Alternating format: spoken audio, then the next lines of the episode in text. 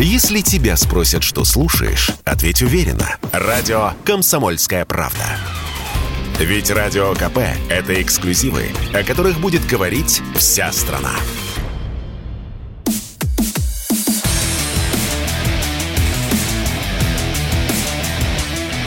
Программа с непримиримой позицией. Утренний Мардан. Всем здравствуйте! В эфире радио «Комсомольская правда». Я Сергей Мордан. Началась новая неделя. Начинается она исключительно тревожно. Я думаю, сегодня самый важный день. Хотя даже не знаю. Вот произнес эту фразу и снова оказался в тупике, в который себя загнал. Почему сегодня самый важный день? Потому что вчера было выступление Путина, не очень замеченное, удивительным образом.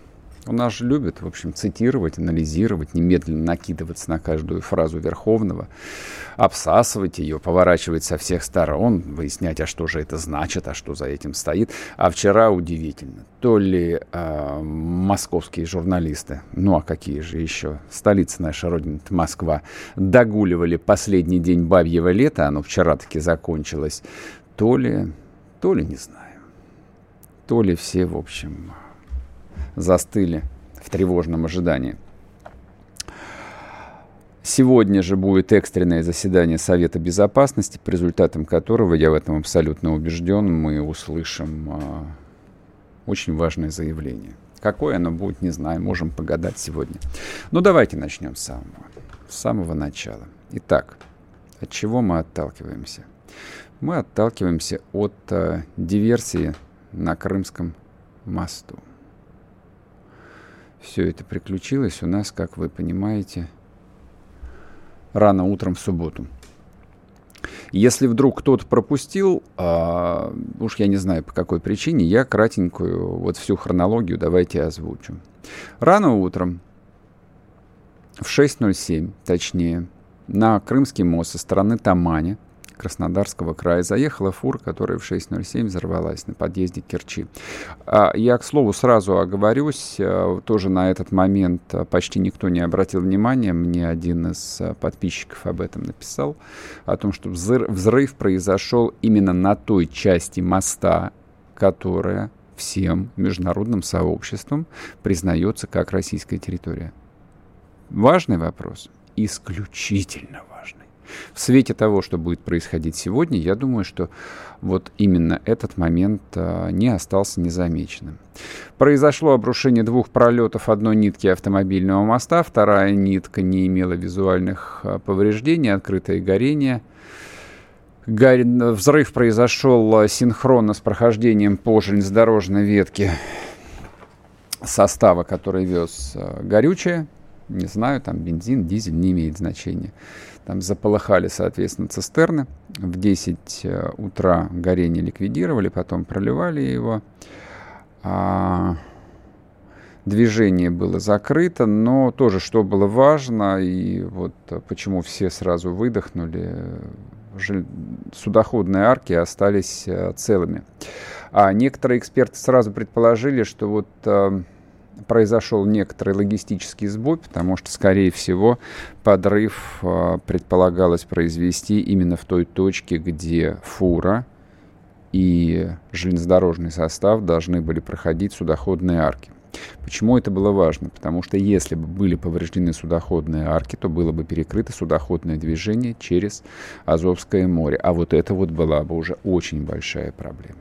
А вот это была бы очень большая проблема потому что основное снабжение российской э, военной группировки на юге, это официальные комментарии, которые прозвучали, они, во-первых, осуществляются по суху через э, Мелитополь, Бердянск, Мариуполь и водным транспортом через Азовское море. Вот, собственно, фотографии вы видели – видео вы видели. А вчера весь день прошел, ну, точнее, половина субботы, и вчера весь день прошел в обсуждении а, достоверности, недостоверности версии о подрыве грузовика. А, кто-то значит, стал строить конспирологические версии, что, скорее всего, это заложили заряд под опоры. А, либо это был а, управляемый подводный беспилотник, который взорвался и так далее, и так далее. Но в воскресенье были опубликованы спутниковые снимки, из которых, в общем, эксперты, в том числе совершенно никак не ангажированные, сделали однозначный вывод, что взрыв был именно на автомобильном полотне сверху. Грузовик таки. Ну, вчера Путину, соответственно, докладывал Бастрыкин, по возбуждению уголовного дела исследователи достаточно быстро размотали всю эту несложную цепочку от организаторов до исполнителей. Судя по всему, ну давайте сразу, в общем, произнесем важные, важные вещи, принципиальные, тоже очень принципиальная вещь. А в результате диверсии, и я бы, честно говоря, употреблял бы именно термин диверсия, а не террористический акт, вот, здесь есть определенные юридические нюансы, а, но я чуть позже объясню, почему мне кажется слово «военная диверсия» более уместно. В результате диверсии погибло пять мирных людей. Пять мирных граждан Российской Федерации, пять гражданских. Это принципиально. Это, собственно, ключевой элемент э, информационной стратегии хохлов, которые постоянно везде подчеркивают, что они не воюют с мирником. Да, я понимаю, что на фоне резни в Купянске, которую они устраивали, это звучит совершенно дико, но военная пропаганда со стороны особенно таких упырей, тем не менее, а, следует выработанной логике, поэтому сейчас мы будем говорить именно по диверсии на Крымском мосту, а уже потом а, поговорим и про Купянск. И так они настаивают на том, что Украина не наносит удары по мирным людям. А, ну, собственно, вот поэтому зарубочку на память давайте сделаем. Пять человек погибло, включая водителя этого грузовика, которого без всякого сомнения использовали в темную. В этом нет никаких э, сомнений абсолютно.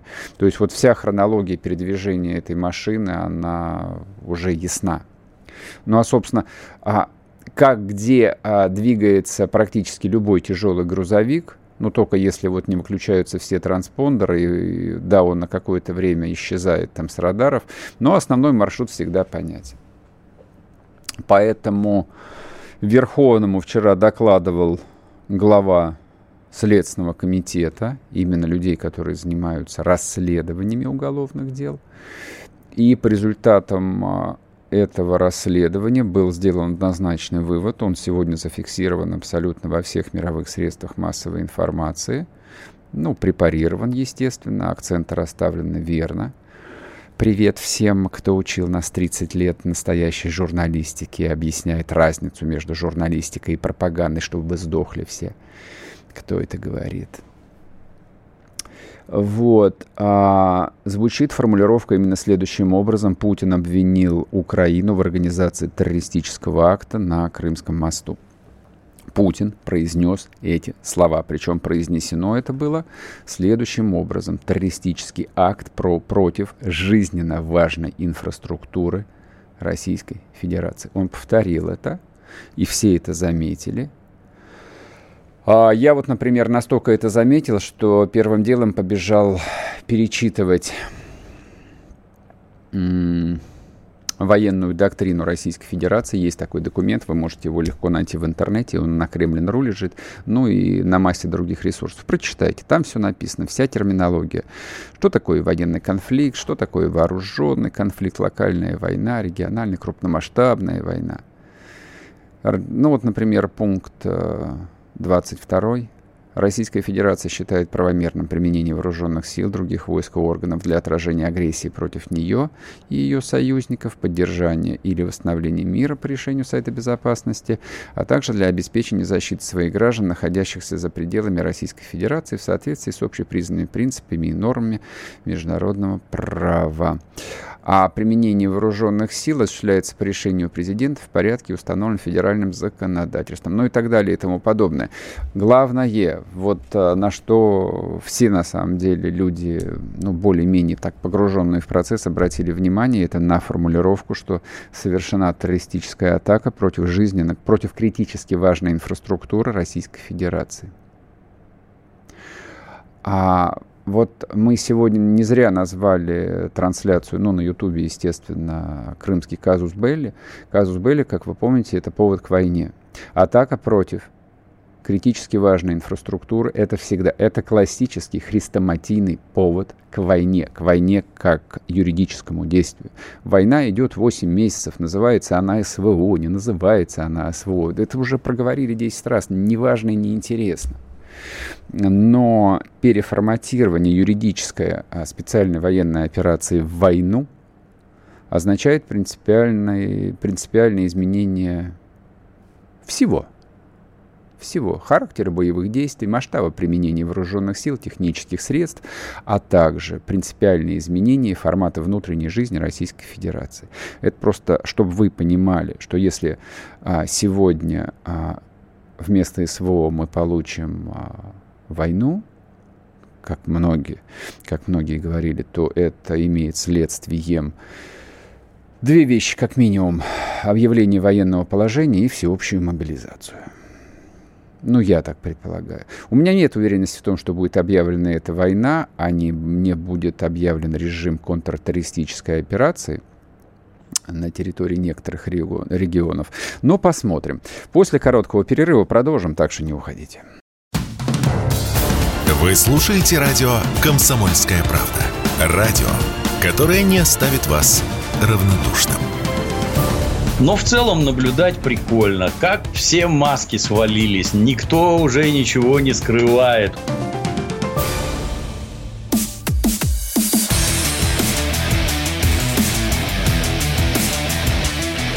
Программа с непримиримой позицией. Утренний Мардан.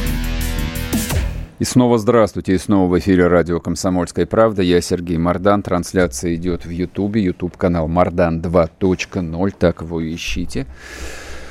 А, трансляция идет в телеграм-канале Мардан. Тоже подписывайтесь, там есть что почитать за прошедшие два дня. В том числе и то, чего я не буду озвучивать в этом радиоэфире. Такие вроде бы как бы нюансики, но важные нюансики. Ну ладно, коснемся и этого в том числе. Итак, по поводу крымского казус Белли – Люди в чате пишут, не будет никакой войны, объявят КТО. Другие пишут, а чем а, КТО отличается от СВО, а чем КТО отличается от войны. Давайте по порядку. Это очень важная вещь на самом деле. Значит, а, термин «специальная военная операция» был озвучен Путиным 24 февраля 2022 года и, с моей точки зрения, относится к тому первоначальному плану, который очевидным образом не состоялся. А ну, собственно, сегодня уже, в общем, можно подвести итог этого первого этапа. Да, предполагалось провести там классическую спецоперацию относительно малыми силами, поменять власть в Киеве, стремительный марш-бросок, бросок, сломленное украинское государство, коллапсирующая украинская армия, трусливые элиты, которые убирают Зеленского и сажают на его место. Да, я не знаю кого, мало ли, не имеет никакого значения. Это фантазия, которая не сложилась. А причины, почему не сложилось, а, с этим будут разбираться историки. Сейчас это не принципиально, потому что примерно к середине марта уже всем стало понятно, что мы а, вкатились на всех парах в настоящую жестокую войну. Но в марте еще были определенные иллюзии ну или, скажем так, надежды, если хотите, что нам удастся сломить э, сопротивление вот этих вот а, хорошо подготовленных а, частей. Вот, и дальше таки мы быстро добьемся результата. У многих были подобные иллюзии, в том числе и у меня. А, но, в общем, к апрелю картина была ясна. Украинское государство, именно государство как система к войне готовилось целенаправленно, много лет, а, до Зеленского, во время Зеленского. Люди знали, чего они хотят. Люди знали, чего они хотят.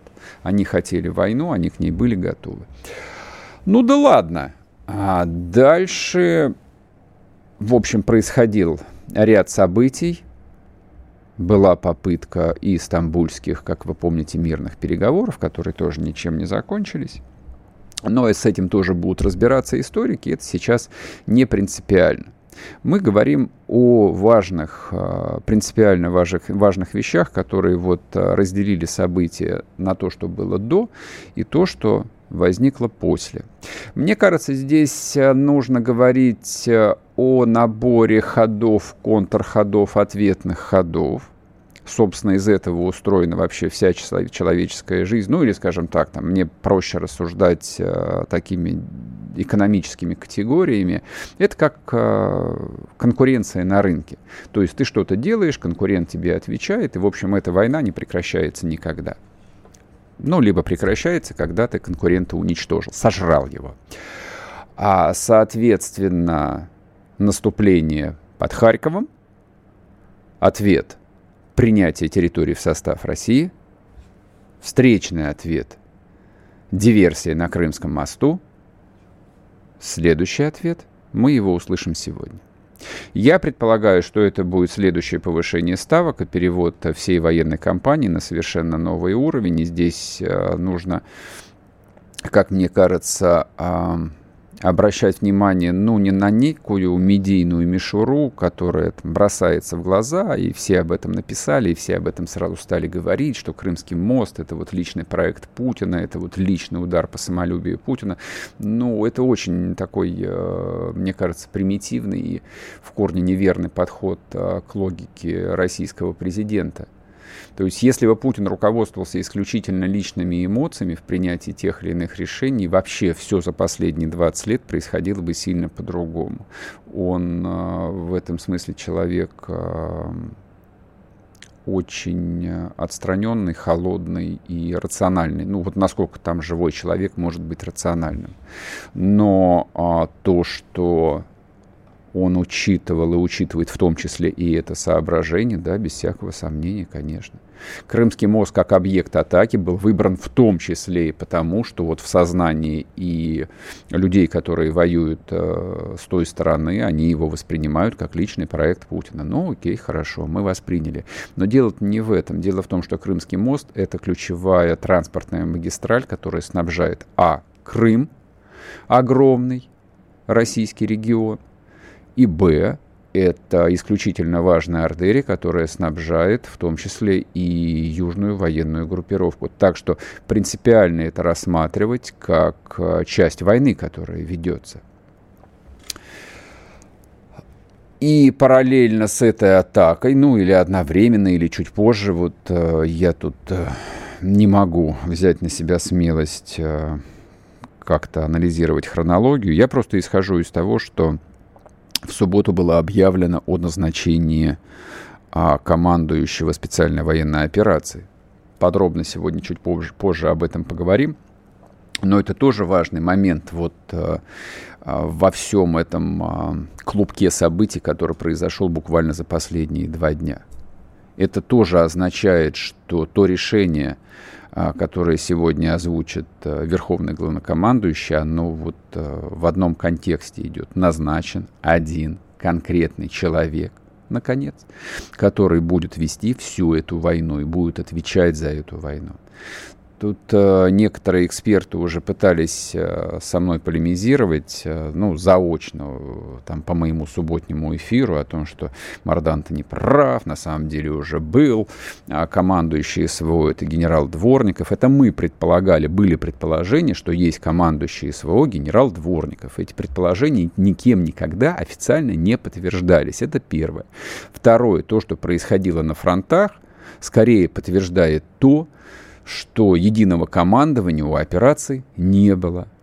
Вот, но даже структурно, даже обыватель э, видел, что ну как-то устроено все немножечко странно. Есть э, вооруженные силы Российской Федерации, которые ведут войну.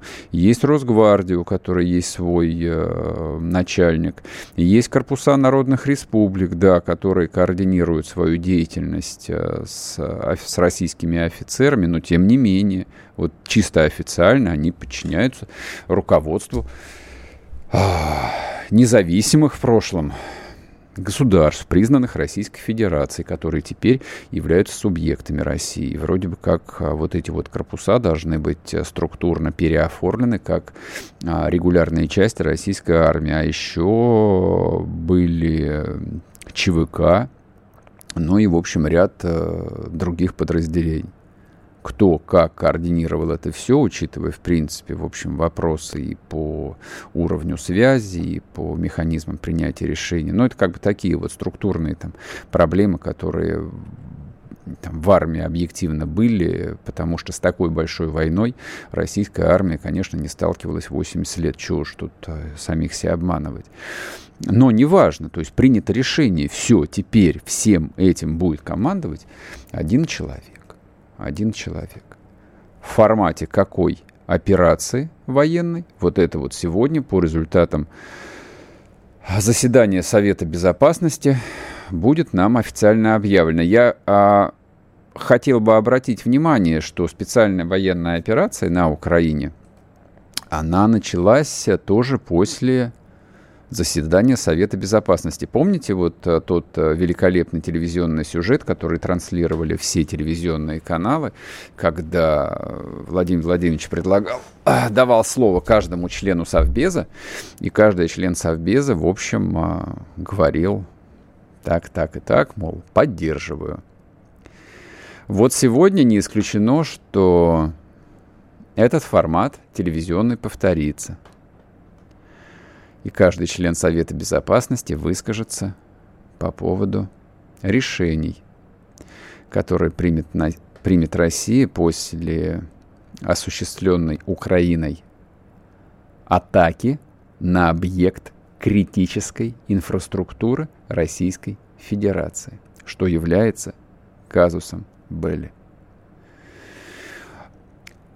Я прекрасно понимаю, что людей просто вот э, многих переполняет э, не то чтобы недоумение, но у всех в голове возникает вот этот похабный, э, похабный термин «красные линии», который настолько дискредитирован, что, честно говоря, я бы его запретил бы использовать всем официальным лицам. Просто запрет, запретил бы на самом деле.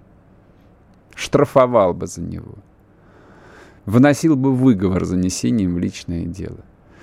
Да, ну и все задают друг другу вопрос, ну что это, красная линия уже или нет, ну и кто-то иронизирует а, в Телеграме, да у нас этих красных линий столько, что вы их замучаетесь переступать. Да забудьте об этом, а, речь, а, ну то есть вот люди, которые являются членами Совбеза, они не мыслят категориями никаких красных линий, это, скажем так, для внешнего употребления. Они сегодня будут принимать решение о не знаю о чем. О другом формате, о другом масштабе о военной операции, то, что мы, простые добрые русские люди, называем войной. Вот, собственно, про что мы сегодня будем слушать. Сейчас будет короткий перерыв на новости, вернемся и продолжим, так что не уходите. Чтобы получать еще больше информации и эксклюзивных материалов, присоединяйтесь к радио «Комсомольская правда» в соцсетях – в отечественных социальных сетях. Смотрите новые выпуски на Рутьюбе, читайте телеграм-канал, добавляйтесь в друзья ВКонтакте, подписывайтесь, смотрите и слушайте. Радио «Комсомольская правда». Самая оперативная и проверенная информация в эфире и соцсетях.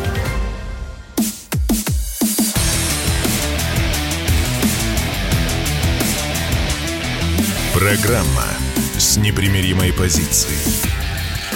Утренний Мардан. И снова здравствуйте, и снова в эфире радио «Комсомольская правда». Я Сергей Мардан. Продолжаем. Идет трансляция в Ютубе, Ютуб-канал Мардан 2.0. Подписывайтесь, ставьте свои лайки. Идет трансляция в Телеграм-канале Мардан. Тоже подписывайтесь. А, прежде чем а, перейти к теме, как Россия может или должна ответить это важно, это занимает сознание огромного количества людей, причем вот на уровне почти что истерики. Я все же хотел бы а, следующие вопросы задать в пространство. Задать вопрос Вселенной мне хочется.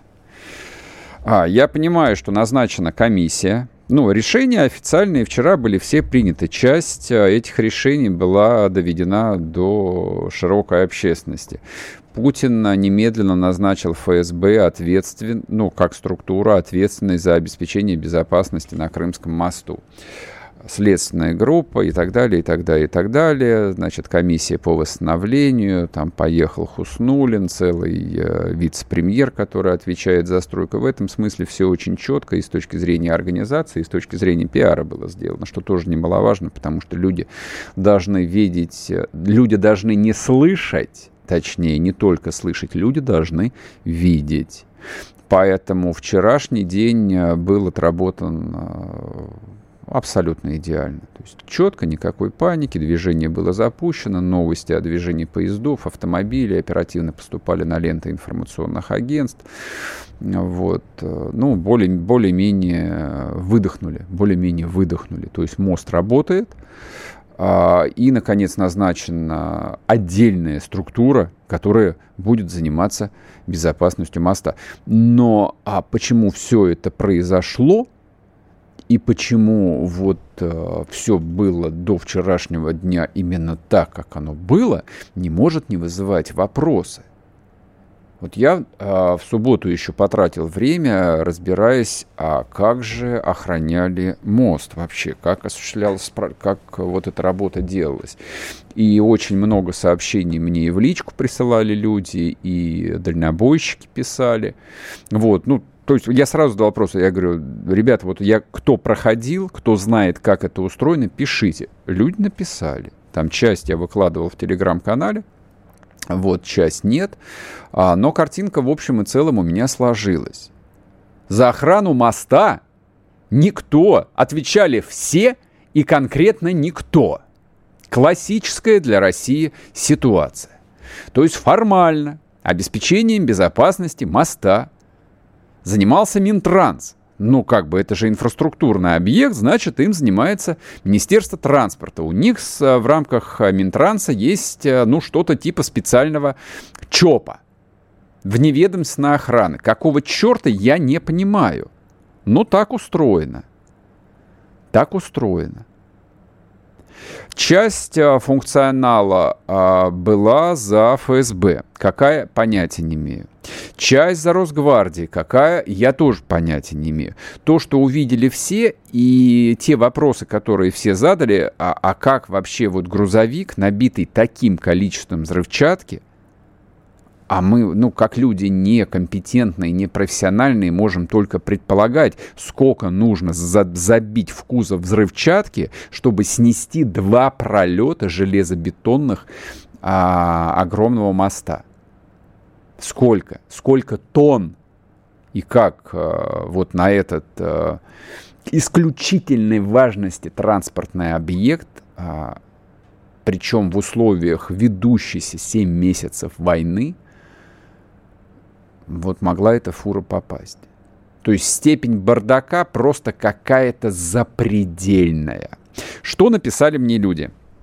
Значит, э, на въезде и выезде с Крымского моста стояли специальные вот эти вот нарядные черные ящики, рентгены, которые, э, ну, судя по всему, разрабатывал и делал э, нынешний глава Роскосмоса, бывший вице-премьер по всякой там оборонке господин Борисов. Надеюсь, тоже вопросы ему зададут и по этому поводу, что это были за рентгены и, как, и вообще эффективны они были или нет. А, но дело-то в том, что рентгены эти стояли для чистой проформы. Для чистой проформы. Выборочно отправляли на, на рентгены была такса от 200 до 1000 рублей для того, чтобы не заезжать на рентген. Просто, чтобы не тратить время. Ну а как устроена логистика? Вот как а, существуют компании, которые занимаются перевозками? Вот для них фраза «время – деньги» – это не фраза, это, собственно, суть бизнеса. Если там твоя фура, которая везет груз, теряет час или два в каком-то месте, ты теряешь бабки. Ну, собственно, так вот все было и устроено, и это была общеизвестная практика, и плюс э, вчера по сети разошелся там короткий ролик, когда, значит, стоит какой-то персонаж с полосатой палкой на мосту, показывает, что типа становись в очередь на рентген, а человеку пофигу, он просто проезжает, и ничего не происходит, то есть никакой погони, не срывается никакая тревожная группа с установленной турелью с пулеметом, по идее, там из этой турели вот этого нарушителя должны расстреливать сразу в хлам, хлам, ну, видя в нем потенциального там террориста на шахид-мобиле, ничего этого не происходит. Тоже это знающие люди э, сразу прокомментировали, написали мне о том, что вот этот вот чувак, который стоит с полосатой палкой, это не росгвардеец, это даже не гаишник, это просто вот сотрудник Минтранса, который, в общем, ну, так, ничего из себя не представляет. То есть те, кто понаглее, просто проезжали и все. А гаишники и вообще вся эта вот а, туса, которая все отвечали, но никто не отвечали, главным образом занимались так называемыми хомяками. Вот все время оно тратилось на хомяков, на фуры, которые везли зерно. Вот. Ну, вы же знаете, как устроена русская жизнь. Вот. И все это знали, как устроена русская жизнь. Я вам скажу так. А, ну, кто-то сейчас скажет, что Мардан опять э, озвучивает э, всем давно уже надоевшие тезисы, в которые он сам не верит, про ГУЛАГ, про СМЕРШ, про 58-ю статью. Ну, позвольте, я все же еще раз озвучу эти, эти тезисы. После того, что произошло, а это классифицируется, ну, даже с точки зрения а, российского, не военного, а гражданского, так сказать, права, как атака на критически важную инфраструктуру, люди, которые виноваты в том, что эта атака оказалась успешной, ну, вы меня извините, пожалуйста. Я знаю, что нет смертной казни в стране, но они должны получить такие зубодробительные срока, причем массово, все, включая до последнего стрелочника, который в этой смене отвечал за безопасность, они должны получить вот свои максимум по 20 лет строгого и отправиться ну, как я люблю говорить, э, в зоны со здоровым климатом, где кожа на лице разглаживается от минус 50. Вот что должно происходить. Но не только стрелочники, а все. Все должностные лица. Гражданские, военные, офицеры спецслужб, все силовики, которые отвечали вот в этой смене за безопасность, и не только в этой смене, должны получить свои строка. И радоваться, что в стране нет 58 статьи. И радоваться, что в стране до сих пор нет смертной казни. Потому что на самом деле это тот самый случай, когда людей, простите меня, надо расстреливать просто. Этот мост, он не из космоса на нас свалился. За этот мост народ заплатил потом, кровью, своими налогами, пятью миллиардами долларов, как нам рассказывали. Ну, я не очень понимаю, что такое 5 миллиардов долларов, сколько это в рублях, сколько там на самом деле, как считать. Неважно абсолютно. И если до такой степени вот с прибором было всем положить на безопасность, когда война шла уже 7 месяцев, ну... Э воспитательный процесс должен быть настолько стремительным и настолько запоминающимся, чтобы это как минимум не повторялось. То, что произошло, вызывает а, только один вопрос. Вот у меня, когда я вот, вот всю эту историю раскрутил, все посмотрел, как это происходит, у меня один вопрос возник. Почему это не произошло раньше? Это не более чем... А, нет, не случайность, конечно.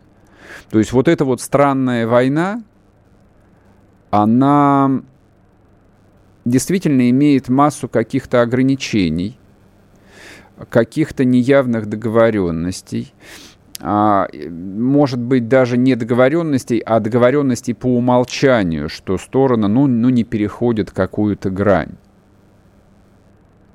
Я ничем другим не могу объяснить, почему а, не наносились на самом деле а, удары, в том числе и по критически важной транспортной инфраструктуре Российской Федерации. Фу, господи, Российской Федерации, Украины, извините, конечно. В том числе, я думаю, и поэтому. И после той атаки диверсионной, которую Украина осуществила на Крымский мост, я думаю, что теперь, в общем, а, ну, ограничений-то больше однозначно нет и быть не может. И речь не про пресловутые днепровские мосты, которые с помощью авиационных ударов уничтожить ну, на самом деле невозможно. Чего что-то врать самим себе. Но есть много других интересных штук, которые можно было бы сделать, и я надеюсь, наконец будут делаться. Сейчас мы уйдем на коротенький перерывчик. Вот, а потом вернемся и продолжим. Вы пока можете подписаться на телеграм-канал Мардан и нажать кнопку подписаться на YouTube-канал Мардан 2.0. Мы сделали совершенно новую версию мобильного приложения «Радио Комсомольская правда». Современный интерфейс и обширный набор полезных функций – возможность слушать нас в дороге, как на iOS, так и на Android. В режиме онлайн и подкасты. «Комсомольская правда». Всегда рядом.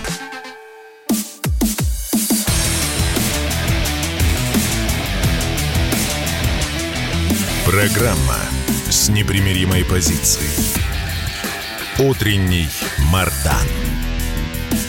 И снова здравствуйте, и снова в эфире радио «Комсомольская правда». Я Сергей Мордан. Ну что, прекрасные новости. Прямо сейчас, вот в новостях вы их слышали, и я в перерыве посмотрел картинки. Ракетная атака на город-герой Киев. Причем на самый центр пишут, что в районе Грушевского, в районе улицы Владимирской упала одна из ракет. Я для тех, кто в Киеве не был или не очень хорошо знает его географию, а, расскажу вам. А Владимирка — это там, где находится здание, бывшее здание украинского КГБ. Вот. Ну, соответственно, там же сидят теперь упыри из СБУ. Вот. Вот. Ну, не знаю, ждем результатов, что там э, взорвалось вот, насколько успешно. Но в любом случае хорошо. В любом случае новость э, совершенно замечательная. Нет, я категорически не являюсь сторонником а, вот людей, которые заговариваются и несут околесицу относительно там ковровых каких-то бомбардировок. Вот, давайте разнесем вот это вот все к чертям собачьим и так далее, и так далее. У нас там по Украине и так работы будет на десятилетия на переформатирование этих людей людей. А бить надо не по жилым домам, конечно же.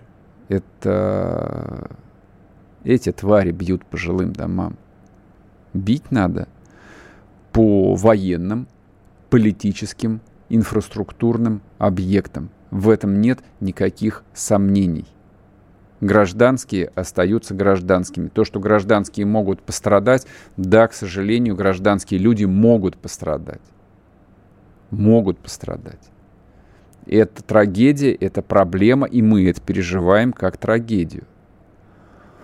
Но удары по Банковой, удары по Владимирской, удары по штабам, удары по заводам, которые ремонтируют военную технику, и удары по транспортной инфраструктуре – Насчет энергетической, вот э, я испытываю некоторые сомнения.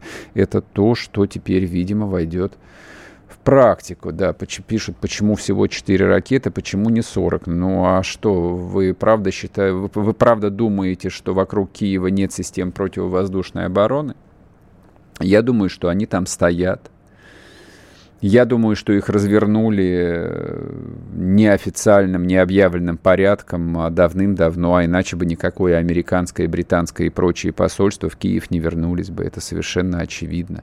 И то, что удар нанесен, это очень правильно. Там не должно быть никаких посольств. Никакие официальные делегации не должны приезжать в город Киев по одной простой причине, потому что это должно быть сопряжено с огромным риском – что любую делегацию накроет какой-нибудь прекрасный летящий Искандер со своей 600-килограммовой боеголовкой. Вот как это должно быть. Но, но, но, но, а мне вот точно не хотелось бы, чтобы а, вот это вот взаимодействие, вся эта компания рассматривались, рассматривалась исключительно вот как а, некие там громкие акции для того, чтобы потрафить а, эмоциональному фону легко возбудимых людей. Да нет, конечно. А, вот я читаю новости по-настоящему тревожные, я понимаю, что ждет и нас, и что ждет нашу армию. То есть вчерашняя новость о том, что Евросоюз разворачивает гигантскую программу подготовки украинских вооруженных сил. Там только одна Польша должна минимум 15 тысяч человек готовить, центры открыты. А Великобритании, как вы знаете, центр подготовки военных работает во Франции. Вот мы-то теперь понимаем, что означает центр подготовки. Мы это понимаем, потому что это мы начали частичную мобилизацию, и мы столкнулись, соответственно, с массой проблем, и с точки зрения логистики, и с точки зрения снабжения, потому что тыл развален, а заместителя министра обороны по тылу, я надеюсь, ждет э, суд, вот, исходя из того, что уже сейчас очевидно. И подготовка мобилизационных где-то хороша, это то, что люди сообщают с мест, то есть э, где-то подготовка идет по полной программе, как положено, день и ночь, а где-то все это превращается, ну вот, э, в обычные упражнения партизан, которых там призывали на сборы. Но если для партизанта это был способ э, провести время, побухать и вернуться обратно к своей рутинной жизни, то этих-то мужиков, э, которые, да, где-то, в общем, и бездельничают, и где-то там и пьянствуют, их-то ждет война в любом случае. Вот ведь о чем речь. Поэтому главный э, смысл сегодняшних новостей, он заключается не только в ударах по Киеву. Да, это важно, это абсолютно принципиально важно. Это то, что давно назрело и перезрело. А главное заключается в том, чтобы российская армия максимально быстро, максимально эффективно подготовилась, развернула дивизии, по военным штатам, а развертывание дивизий э, и всех частей подразделений сейчас идет именно по военным штатам, то есть дивизия в 12 тысяч штыков, и добиться военной победы. Никаких мирных переговоров, о которых вот, черт побери, я уж не знаю, а, не, ну как не знаю, я понимаю, что наша политическая система, ну вот она такая, какая она есть. Она кривая, косая, больная, она уродливая. Ничем другим я не могу объяснить э, пятничные выверты главы Совета Федерации э, Матвиенко, которая в очередной раз тоже вдруг завела волыну про мирные переговоры. Но это, правда, было до Крымского моста, что Валентину Ивановну отчасти оправдывает. Ну какие могут быть мирные переговоры до военного перелома? Какие могут быть мирные переговоры после Купянска, где людей, русских людей, которые поверили всем нам, России, всем нам, их убили. Их мучили явно. И потом убили. Какие мирные переговоры могут быть? О чем вы говорите? Об этом вообще запрещено должно было произносить. Опять-таки, если существовать в формате а, гибридной войны, в том числе информационной войны. Гибридную я говорю не о том, что она неявная, а о том, что она происходит в разных плоскостях, в разных а, там измерениях. Вот информационная война, которую ведет Киев – она структурирована, она имеет одну общую политику. Там, где происходят сбои и ошибки, они тут же вносят коррективы. Это после того, как тот же, допустим, Подоляк а, сначала, значит, э, стал а, произносить и постить по поводу Крымского моста «Ура, ура!», значит, мы уничтожим все. Потом старшие товарищи его поправили, тут же тезисы были изменены на то, что это русские сами себя обстреляли. Но так здесь ровно то же самое должно быть. Ну, у нас-то то же самое должно быть. Ну, за 7 месяцев-то могли уже научиться. То есть даже люди, у которых мозги давным-давно заплыли жиром, могли все равно вот, ну, найти в себе какой-то ресурс внутренний, чтобы электрические сигналы проникли в мозг и стало понятно, что без военной победы убедительной военной победы, которая будет означать перелом, не может быть никакого мирного соглашения. И если уж а, ну, совсем эту тему закончить, а вспомнить в очередной раз Ну хорошо, Минск-2. Давайте уж. Что может быть более позорное, чем Минск-2? Только Хасавюрт. Ну давайте я напомню вам, что Минск-2 был подписан Порошенко после того, как украинская армия была разгромлена, стерта в порошок, унижена, растоптана под Дебальцево.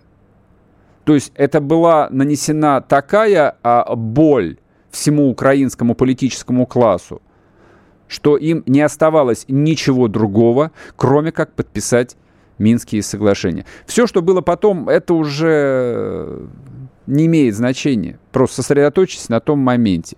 Любые переговоры о мире всегда подписываются либо в ситуации военного тупика, когда ни одна из сторон не может, не может добиться перелома, либо в ситуации именно военного перелома, когда там твоя позиция сильнее.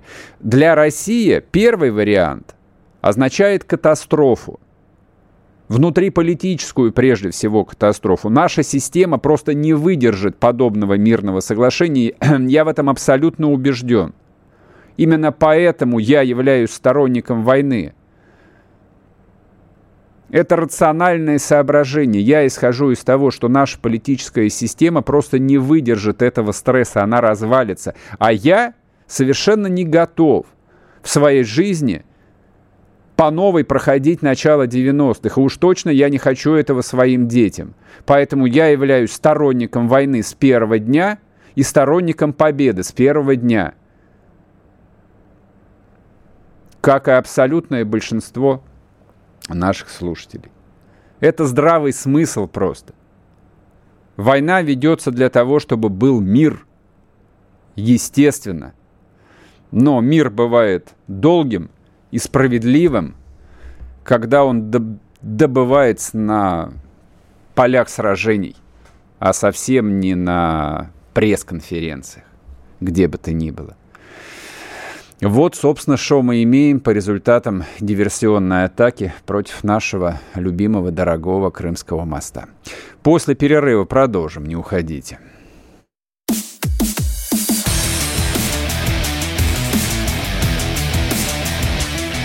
Программа с непримиримой позицией. Утренний Мардан.